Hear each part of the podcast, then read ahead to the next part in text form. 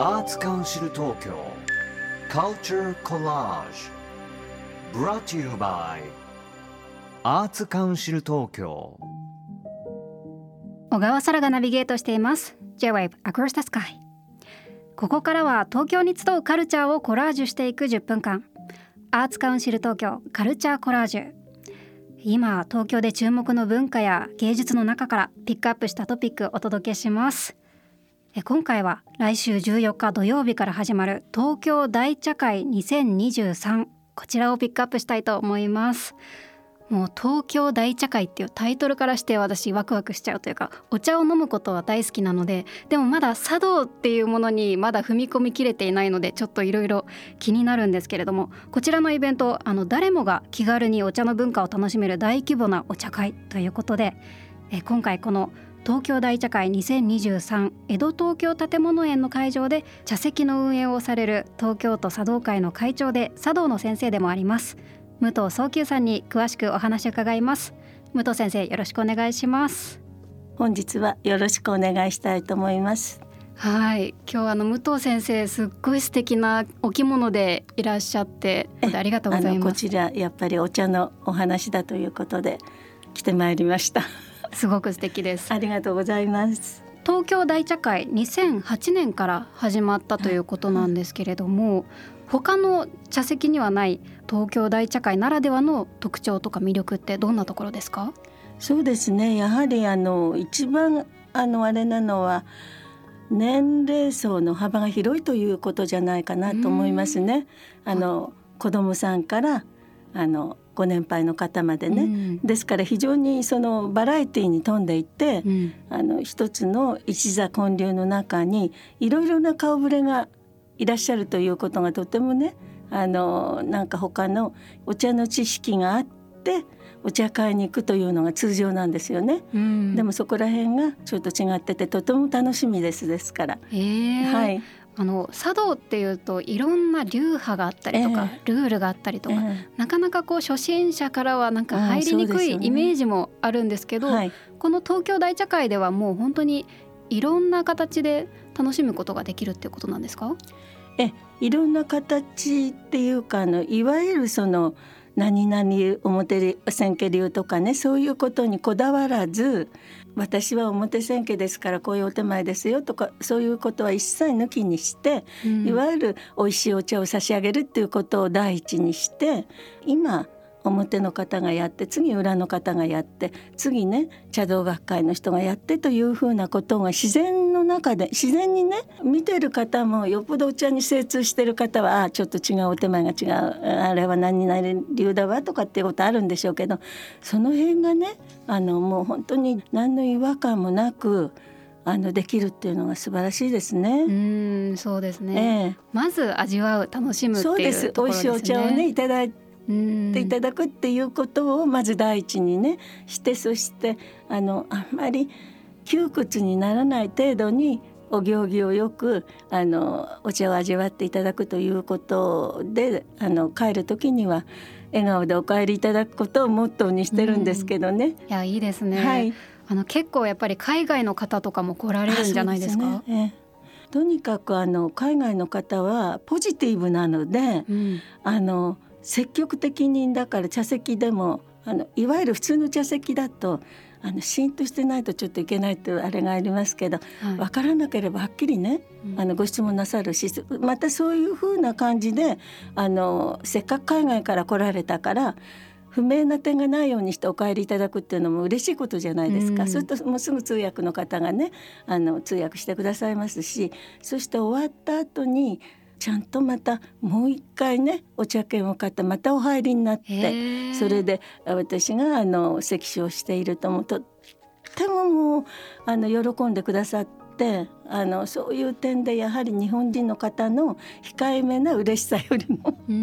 あのすぐに伝わるっていうんですか、うんうん、だからやはりこういうお茶席でお茶を飲んで美味しかったそして楽しかったっていうことがお持ち帰りいただけるっていうのはすごく嬉しいことですね。はい、確かに向こうの方も嬉しいだろうけど、はい、それを受けるこちらも嬉しいですよね。ええそうですね。はい、素敵ですね。はいえもう本当にいろんなあのお茶の文化が楽しめるように工夫されていると思うんですけど今年新しくできた茶席があるんですよね。はいあの子供を対象にしたあのお席ができました。そして子供だけじゃなくあのお父さんでもお母様でもあのご一緒していただくということであのお茶を立てたりはできないんですけれどもお茶のいただき方をね、うん、あの石酒の先生からちょっとご指導いただくっていうことになってますので最低限のお茶のいただき方をあのお教えすることができるんじゃないかなと思います。はい。じゃあそれはもう本当にプロの方が入れたお茶を親子で楽しめる。そうなんです。あのそれであのお茶はねあの影立てって言ってお水屋でお茶を立ててそれをお出しするんですけどもあのいただき方とかねお菓子のいただき方とかそういうことをなるべく分かりやすくお話しして、うん、そしてあの1日だけの茶道教室みたいになりますけどあのある程度1回でもそういうマナーをねあれするとどこか覚えておいてくださるじゃないですか。あのお子さんの年齢中学生以下のお子様ということですけど、うんうん、あの子どもたちにお茶を飲むことを通して伝えたいことってどんなことですか？そうですね。やはりあの日本にいると茶道っていうのはちょっと敷居が高くてあれですけど今はこういうふうに国際化されてるねあの時代でもあるし海外なんかに行った時にちょっとねちっちゃい時にそういえばお茶飲んだなって、うん、それであのね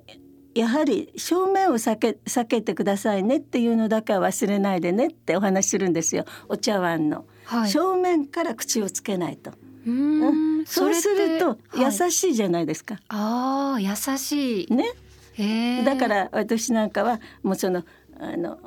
右回したり左回したりね流派によって違うんですけど、うん、とにかく正面からすぐいただかない正面をちょっと避ける。うんね、そして今度はお茶碗拝見する時は正面を自分と向き合うと。その程度のことだとなんとなく頭に残ってるでしょうし、うん、それとお菓子を必ずいただいてからいただきながらお茶は飲まない。あ別々に。そうです。ね、必ずそれで甘みが口の中に含まれてるところにお抹茶をいただくととても美味しいからってその程度のことをね、うん、あのちょっと言っておくと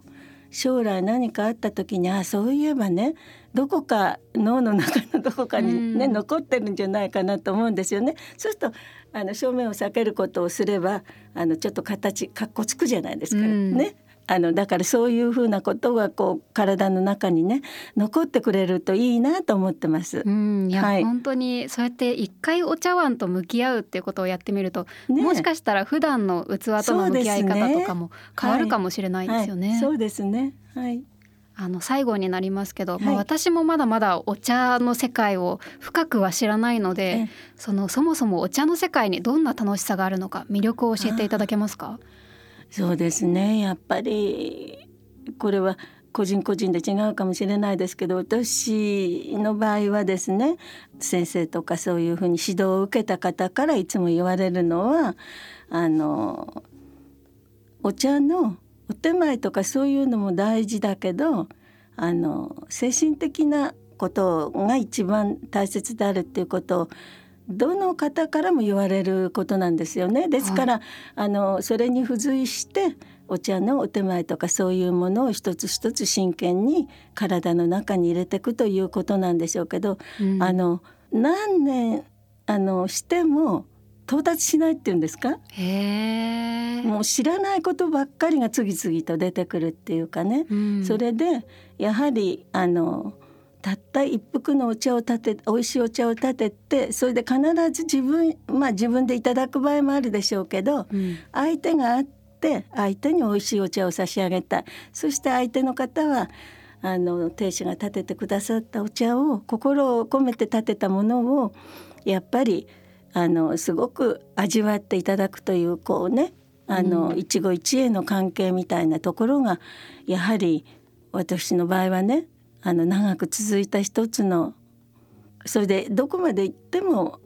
到達しないようなね、うん、ものであるということが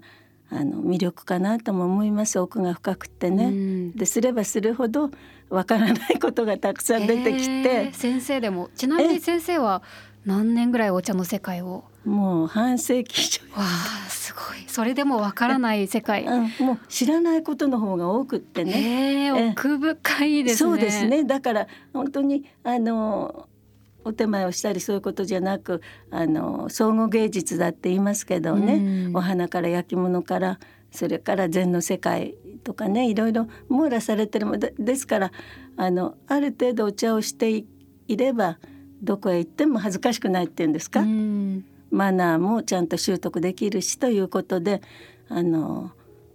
大学生の方には勧めてます。なるほど。だから小さい子もねあのそそんな難しいことじゃなく、うん。ねあのやっぱり将来的にちょっと思い出してまたねやってみようかなっていう人が増えたらいいなと思っております。うんはい、いやおっしゃってたように自分がいて相手がいてそうなんです。その間にお茶があるっていうのが本当に素敵ですね。そうですね。それが一番大切なことで、うん、だからあのお客様は全然知らんぷりしていいってんじゃなくやっぱり一生懸命立てていただいたお茶をねあの味わって本当に美味しかったですよっていうその気持ちのねこう生きがやっぱり嬉しいじゃないですか。うんねはいいやなんか先生とお話ししてるだけですごいほっとします。そうですか、はいすごく。よかったです。それは嬉しかったです、ありがとうございます。ありがとうございます。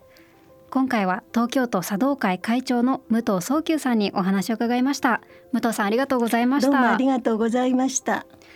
東京大茶会は中央区にある浜離宮恩賜庭園と小金井市の江戸東京建物園の2カ所で行われます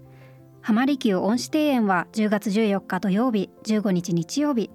江戸東京建物園は10月21日土曜日22日日曜日となっています。会場によって茶席の内容も異なるので詳しくは東京大茶会2023のオフィシャルサイトをご覧ください。アーツカウンシル東京 Culture Collage Brought to you by アーツカウンシル東京。